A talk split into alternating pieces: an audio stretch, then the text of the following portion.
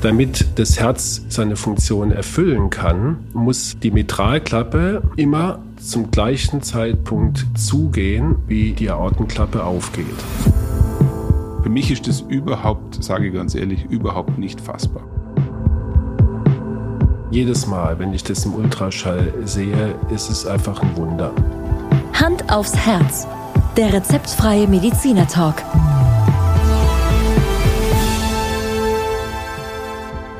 Hallo und herzlich willkommen bei Hand aufs Herz. Geschichten rund ums Herz mit professioneller Begleitung von Dr. Markus Knapp. Mein Name ist Thomas Krug und ich freue mich auf die heutige Folge.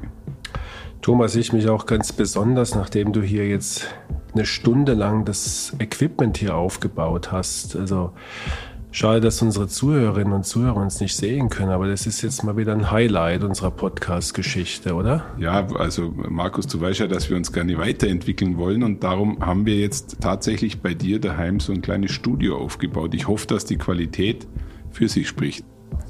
Nachher singen wir noch Karaoke, aber Jetzt machen wir erstmal die Folge, oder? Um was geht's heute, Thomas? Also heute wollen wir, glaube ich, äh, ein bisschen über eine sehr spezielle Herzklappe sprechen, über die Mitralklappe. Okay. Und ähm, ich muss dir ehrlich sagen, das Thema, das Thema fasziniert mich schon eine ganze Weile. Natürlich jetzt im Kontext dessen, dass wir uns ständig mit dem Herz beschäftigen. Aber ehrlich gesagt ähm, bin ich jetzt schon mal ganz gespannt auf deine Ausführungen, weil wie das mit den Klappen funktioniert, und du weißt, ich bin ein alter Technokrat, das äh, hoffe ich, dass man das in dem Rahmen nochmal ein bisschen genauer erklärt bekommt. Ja, mit Sicherheit. Ähm, also wir werden das wieder so aufbauen, dass wir zunächst mal äh, ein bisschen was über die Anatomie erzählen und ja. dann die Physiologie, also wie funktioniert das ganze System und dann kommen wir natürlich zwangsläufig wieder auf normal und auf krankhafte Befunde, wie immer. Und äh, du kennst mich ja mittlerweile in der Vorbereitung auf unsere Folgen, schaue ich mir jetzt immer OP-Filme an. Und natürlich habe ich mir gleich mal, ähm, gestern war es glaube ich, einen äh, OP-Film über so eine Mitralklappen okay. Instandsetzungsmaßnahme. Genau, äh, Rekonstruktion wahrscheinlich. Also hast jetzt gleich wieder das Kind mit dem Bad ausgeschüttet. Gell? Sorry. Wir reden, wir reden über Mitralklappe, du kommst gleich mit OP. Dann äh, gehen die ersten Zuhörerinnen und Zuhörer wieder raus. Gell? Also wir reden jetzt erstmal über, glaube ich, ganz normal. Okay. Was eigentlich was eigentlich Herzklappen sind, oder? Also dann lass uns doch da mal einsteigen ähm, und äh, du hast das Wort. Ja. Naja, also Herzklappen äh, sind Strukturen am Herz, die ähm, aus Bindegewebe bestehen, um es mal ganz banal zu sagen. Es ist also kein Muskel, mhm. äh, sondern es ist Bindegewebe. Und ähm, am einfachsten, glaube ich, kann ich das erklären, wenn wir die Herzklappen mit Ventilen vergleichen.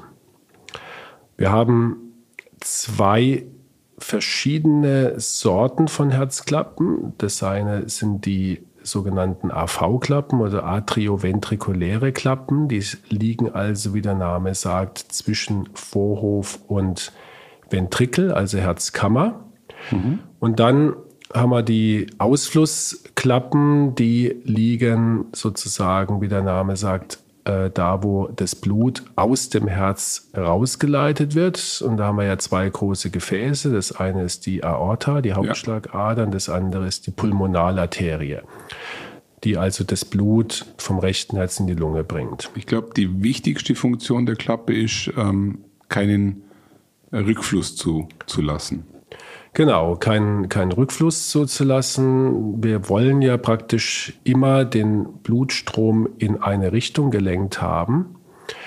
Und warum brauchen wir da Herzklappen? Warum brauchen wir überhaupt ein Ventil? Ja, ganz einfach, weil wir, äh, je länger das Blut fließt, desto höher wird ja der Druck im System. Der Druck wird ja aufgebaut durch die Kontraktion der Herzkammer. Mhm. Ähm, wenn du mir den kurzen Ausflug gestattest, also das Blut läuft, nehmen wir mal zum Beispiel jetzt die, im rechten Herz, es läuft mit, sage ich jetzt mal, einem Druck von etwa zwei bis fünf Millimeter Hg, Quecksilbersäule, also ja. äh, von der Vene, von der oberen Hohlvene in den Vorhof rein. dann läuft das Blut vom Vorhof in die Herzkammer. Das wird es ja nicht machen, äh, wenn der Druck in der Herzkammer höher wäre. Also das heißt, der Druck in der Herzkammer ist am Anfang sogar noch niedriger, damit das Blut da reinfließt. Mhm. Dann wird äh, durch die Kontraktion des rechten Ventrikels ein Druck in der Kammer aufgebaut. Und der Druck baut sich natürlich nur deswegen auf, weil in diesem Moment sowohl die Trikospidalklappe geschlossen ist, als auch die Pulmonalklappe, wo das Blut dann rausfließt. Und dann baut sich ein Druck auf von etwa 20 mm Hg. Ja. Und wenn wir jetzt keine Klappen hätten oder die Klappe eben undicht wäre, dann fließt das Blut natürlich wieder dahin zurück, wo der Druck niedriger ist. Das ist reine Physik. Ja? Aber das bedeutet, dass die äh, Klappe, die du jetzt gerade beschrieben hast, also die Pulmonalklappe und die Trikospidalklappe, einen immensen Druck im geschlossenen Zustand aushalten muss. Genau. Absolut. Und äh, du sagtest gerade, das sei Bindegewebe, also werden die Klappen hauchdünn sein. Ja, hauchdünn ist immer relativ. Ähm, die sind so, ich sage jetzt mal im, äh, im, Querschnitt so ein bis zwei Millimeter ähm, mhm. dick. Und ähm, ja, die, sag mal, die, die sind komplex aufgebaut. Ähm, ja. Ich, ich glaube, wir gehen jetzt nicht so ins Detail, weil wir uns dann verlieren würden, aber ähm, für die für die sogenannten äh, Ausflussklappen, also die Aorta und die Pulmonalklappe, ist es, äh, ich sage immer, wenn man von oben auf die Aortenklappe drauf sieht, sieht es aus wie ein Mercedes-Stern, ohne dass wir jetzt Schleichwerbung machen. Aber ja. es ist äh, praktisch, es sind drei Segel, äh, Entschuldigung, äh, Klappen, Taschenklappen. Und äh, überleg dir einfach ein, ein Rohr und wenn dann die Blutsäule ähm, der Schwerkraft folgend sich nach unten senkt, ähm, dann füllt sich das Blut, füllt dann diese, diese mhm. Hemmtasche von innen, so vergleiche ich das jetzt mal. Ja. Wenn sich die drei Taschen automatisch gleichzeitig füllen, dann legen die sich aneinander. Kannst du dir das vorstellen? Und dann gibt es einen Verschluss. Also durch das, dass ich ja den OP-Film angeschaut habe, habe ich solche Klappen live gesehen. Aber ich finde es technisch trotzdem sehr faszinierend, weil ich glaube, wir können auf dem Kopf stehen, wir können seitlich liegen, wir können machen und tun, was wir wollen. Diese Klappe oder diese Klappen erfüllen immer die gleiche Funktion. Exakt. Und äh, um das noch zu komplettieren, ähm, die äh, Mitralklappe funktioniert oder das sind die sogenannten Segelklappen, also nicht mhm. Taschenklappen, sondern Segelklappen, weil sie tatsächlich wie ein Segel aufgespannt werden. Mhm. Da stellst du dir einfach wirklich mal ein Segelschiff vor und die, äh, das Segel ist dann der eigentliche, die eigentliche Herzklappe mit dem Bindegewebe und sie wird gehalten über Sehnenfäden. Das sind dann diese, diese Schnüre, die so ein Segel am, am Boot befestigen. Äh, und die wiederum sind verbunden mit einem Stück Muskel. Mhm. Der Muskel wiederum geht direkt in die Herzkammer über. Und wenn jetzt äh, Blut gegen diese Klappe kommt, dann wird sie einfach durch die Segel, so wie das, der Wind äh, von dem Segel gefangen wird, ähm, wird sozusagen das Blut von diesem Segel aufgefallen mhm. Und kann nicht zurückfließen.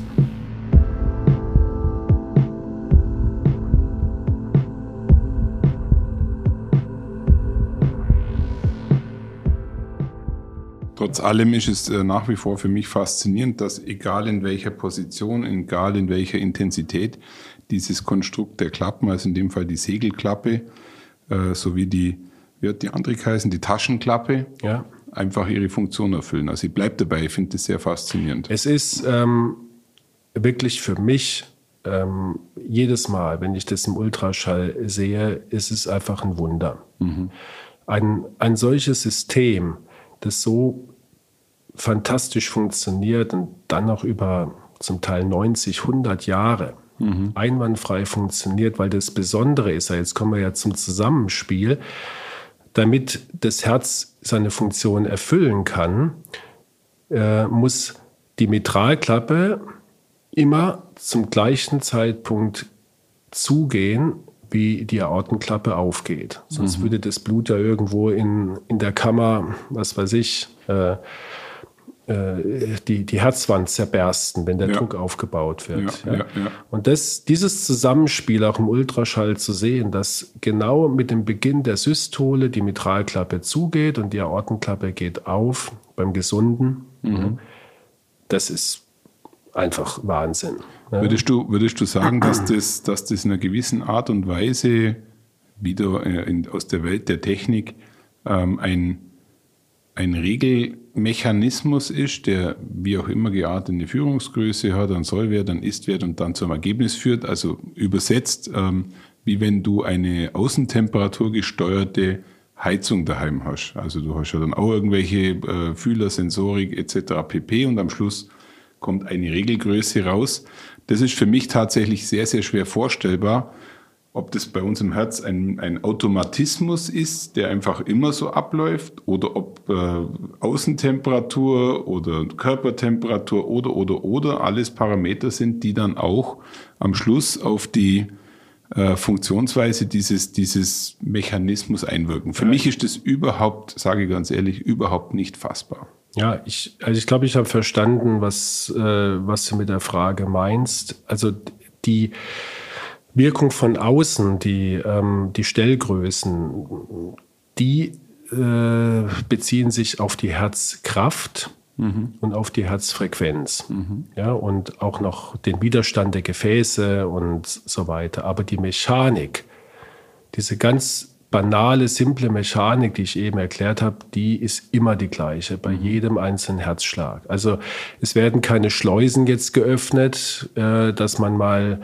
äh, physiologisch die Mitralklappe ein bisschen weiter stellen kann, damit ein bisschen Blut ablaufen kann oder mhm. sowas. Das mhm. geht nicht. Ja? Also die, die Klappe diese Mechanik funktioniert immer gleich bei jedem einzelnen Herzschlag. Weißt, weißt, du zufällig, ab wann das bei einem Säugling als voll funktionsfähiges Herz äh, existiert? Relativ früh. Ja. Ähm, ich will jetzt nicht lügen, aber ich meine, dass man schon in der 12., 13. Woche äh, ein funktionsfähiges Herz, Herz, hat. So ist es. Mit vier Klappen genau. etc. pp. Ja.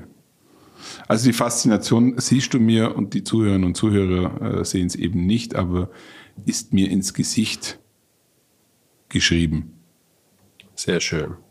Ja, dann ähm, gehen wir doch, du hast jetzt auf der, auf der rechten Herzkammer beschrieben, ähm, auf der linken gibt es das Ganze auch, aber natürlich in einer etwas anderen äh, ja, Funktion ist die gleiche, aber es heißt ein bisschen anders, oder? Ja, ja, genau. Wir haben also rechts die Trigospidalklappe und die Pulmonalklappe, links haben wir die Mitralklappe und die Aortenklappe.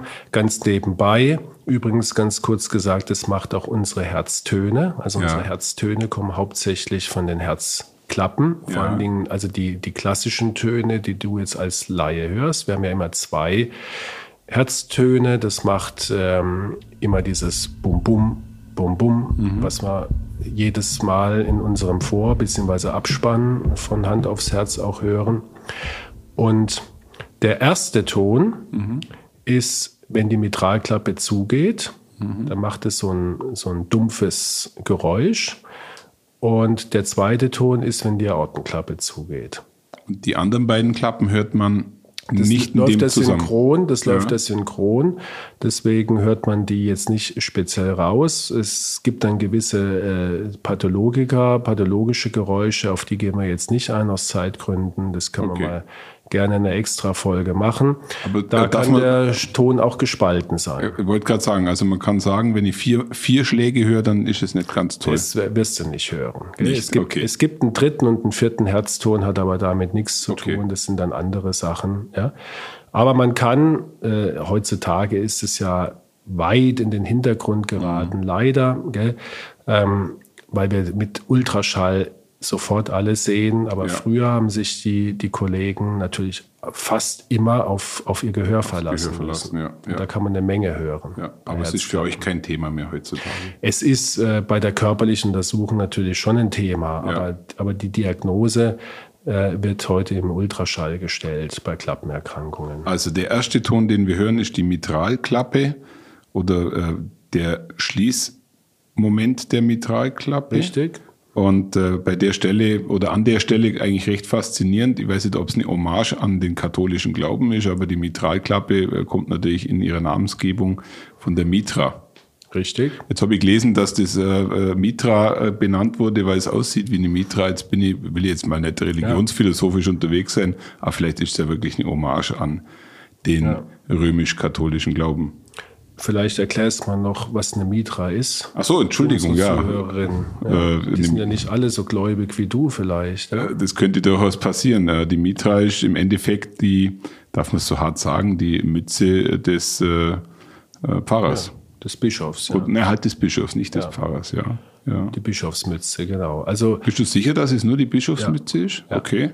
Vielleicht also stellt euch den, stellt euch den, den heiligen Nikolaus vor. ja und dann, also so geht es mir immer, der hat ja keine Zipfelmütze auf, sondern der hat eben diese Bischofsmütze auf, ja, die äh, praktisch äh, so ein, mit, mit so einer dreieckigen Form oben und mit etwas Fantasie, muss man immer dazu sagen, äh, aber schon deutlich erkennbar sieht eine Mitralklappe ähnlich aus. Und jetzt, wo ich es mir gerade selber auf, dem, auf Google nochmal hergeholt habe, die zwei Fäden der Mitralklappe ja. entsprechen im Endeffekt den zwei Stoffteilen, die an der Mitra hängen. Das auch noch, okay, gut. Oder vielleicht ist es jetzt bloß eine Interpretation von mir gewesen. Vielleicht, ja.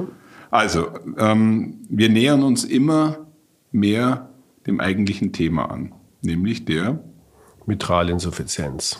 Ich weiß nicht, ob wir jetzt schon darüber sprechen dürfen, ähm, aber wir werden es tun.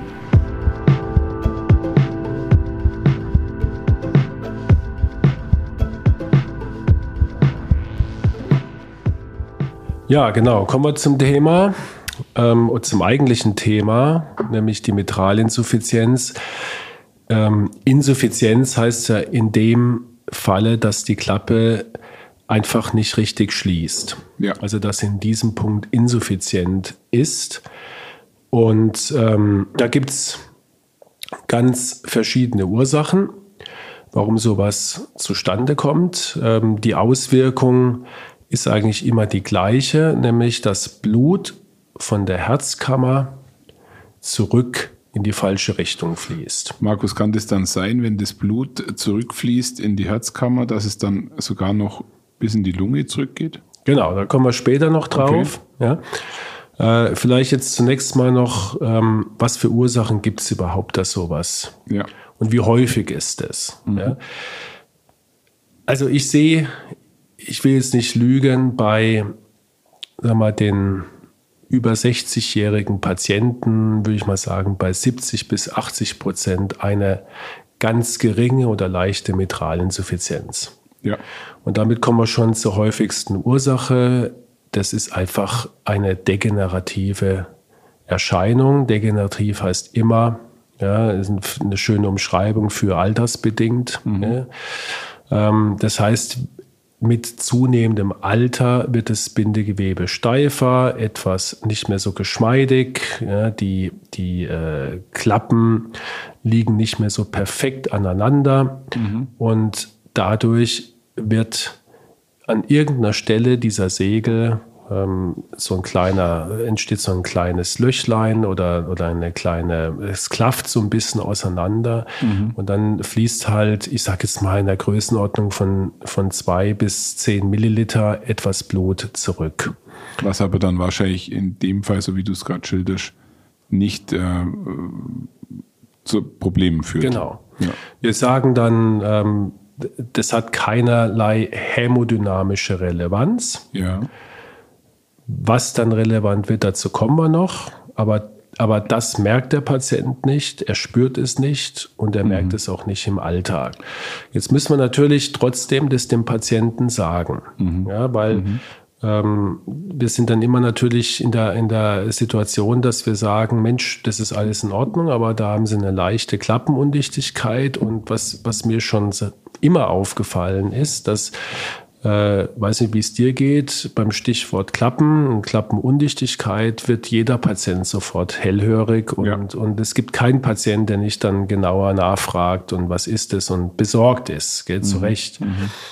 Ähm, aber ich sage immer, wer wir sagen das dem Patienten einfach, weil es der Befund ist. Das ist mal so. Und zweitens, äh, lass den Patient irgendwo anders mal hingehen oder im Krankenhaus. Und dann heißt es ja, da haben sie eine Undichtigkeit. Und dann kommt es immer blöd, wenn, wenn der Patient davon nichts weiß. Aber mhm. nochmal, um das klar zu sagen, bei den aller, allermeisten Patienten, wo wir sowas feststellen, hat es überhaupt keine Relevanz. Und meistens hat es auch im gesamten Leben für diese Patienten keine Relevanz mehr. Aber man darf sich tatsächlich so vorstellen, dass in, in, dem, in dem Segel, wie du sagst, wirklich dann ein kleines Loch entstehen kann oder aber, dass, das Segel, dass die Segel nicht mehr ineinander, genau. äh, richtig ineinander greifen oder aber, dass diese äh, Seile, um es jetzt mal unfachmännisch auszudrücken, nicht mehr diese Kraft aufbringen, die not, notwendig ist, oder? Ja, also mit dem Loch, das ist, das ist sehr, sehr selten. Das haben wir mhm. eher mm, bei den seltenen Fällen, wo sowas äh, entweder angeboren ist, gibt es das mal, oder mhm. aufgrund von einer Herzklappenentzündung in früheren Jahren, dass mhm. da so eine Art Einschmelzung entstanden ist.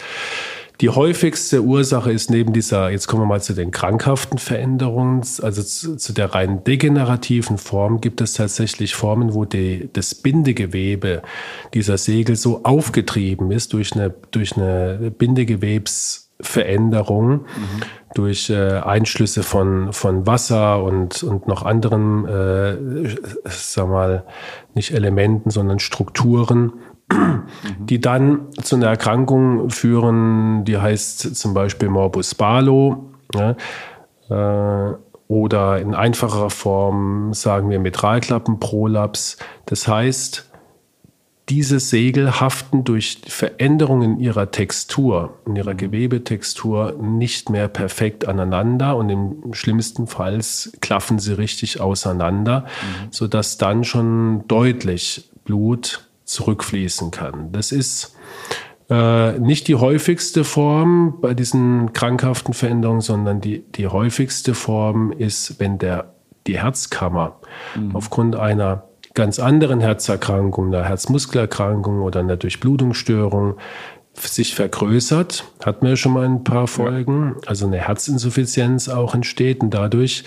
wenn der Mitralring, wo die Klappe sozusagen eingefasst ist, wenn der sich dehnt mhm. und das ganze Herz größer wird, die Klappen wachsen ja nicht mit mhm. und die Segel wachsen nicht mit. Das heißt, dann entsteht meistens zentral ein wirklich wie so ein, wie beim Waschbecken, wie so ein äh, Ablauf. Mhm. Ja? Mhm. Und da fließt das Blut dann zurück, zentral. Aber, aber, es ist nicht das einzigste Problem, dass das Blut zurückfließt. Ich kann mir auch vorstellen, rein physikalisch, äh, kann auch nicht mehr der Druck aufgebaut werden, oder? Der notwendig ist, um, um den ganzen, genau. den ganzen Apparat kommst, am Laufen zu halten. Du kommst immer wieder auf die Pathophysiologie. Du musst dich jetzt noch ein paar Minuten gedulden. und dann Sorry. Aber dich zieht's immer wieder auf die Pathophysiologie, genau. Aber zunächst noch vielleicht, um das, um das wirklich zu vervollständigen. Ja. Es gibt auch noch die Formen, die gar nicht so selten sind, dass ein Sehnenfaden entweder ganz, bei einem Herzinfarkt kann das sein, also ja. dass der ganze Muskel auf einmal kaputt geht, der die Sehnenfäden hält, dann reißt äh, sozusagen wie beim, wie beim Segelschiff, wenn da die, die Verteuung von dem mhm. Segel auf einmal komplett aus, dem, aus, der, aus der Verankerung reißt, dann ähm, flattert das Segel wie im, wie im Wind mhm. und sowas gibt es dann auch am Herzen. Mhm. Oder dass nur ein Teil von den Sedenfäden, Sedenfäden ausreißt, dann gibt es so ein, äh, so ein Teilprolaps. Ja? Aber du verstehst den Mechanismus, dass dann ja. das Segel nicht mehr gehalten werden kann. Und dass es so ähm, Verziehungen gibt in die Herzkammer hinein, das nennen wir dann Tethering, mhm. dass die Klappe durch den Muskel in die Herzkammer reingezogen wird. Und dann kann sie sich natürlich auch nicht mehr so entfalten und schließt auch nicht mhm. mehr mhm. korrekt.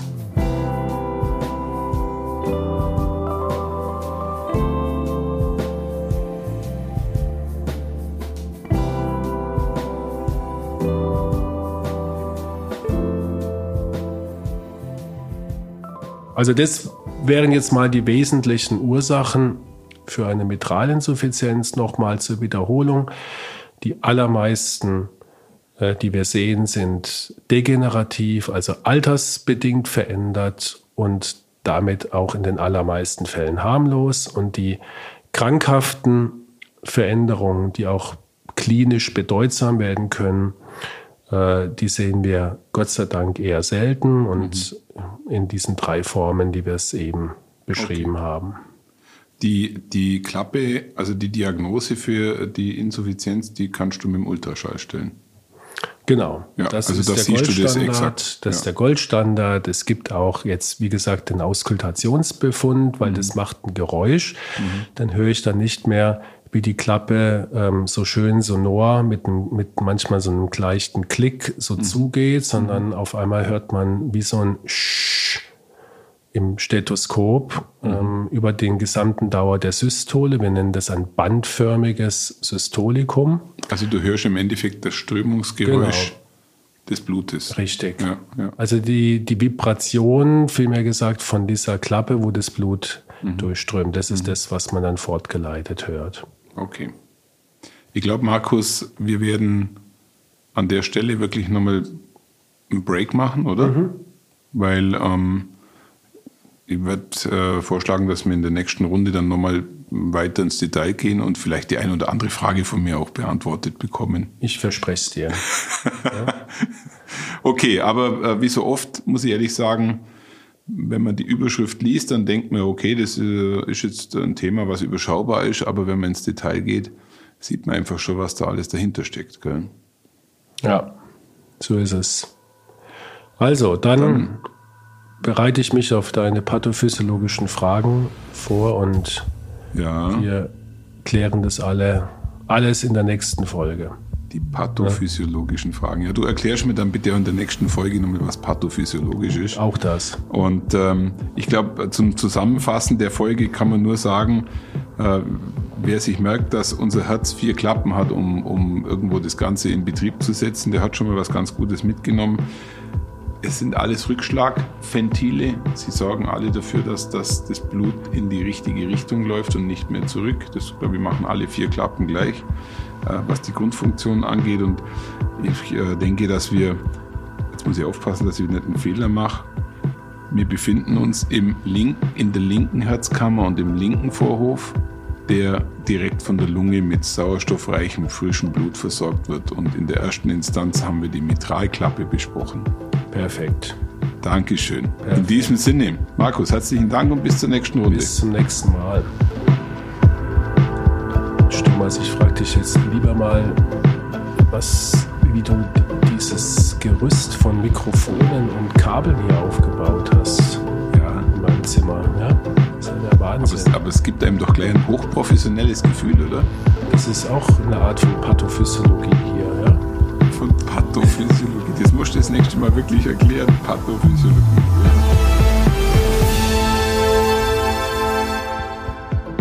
Schauen Sie mal bei uns vorbei unter www.handaufsherz-podcast.de und bleiben Sie immer über uns auf dem Laufenden auf unserem Instagram-Account.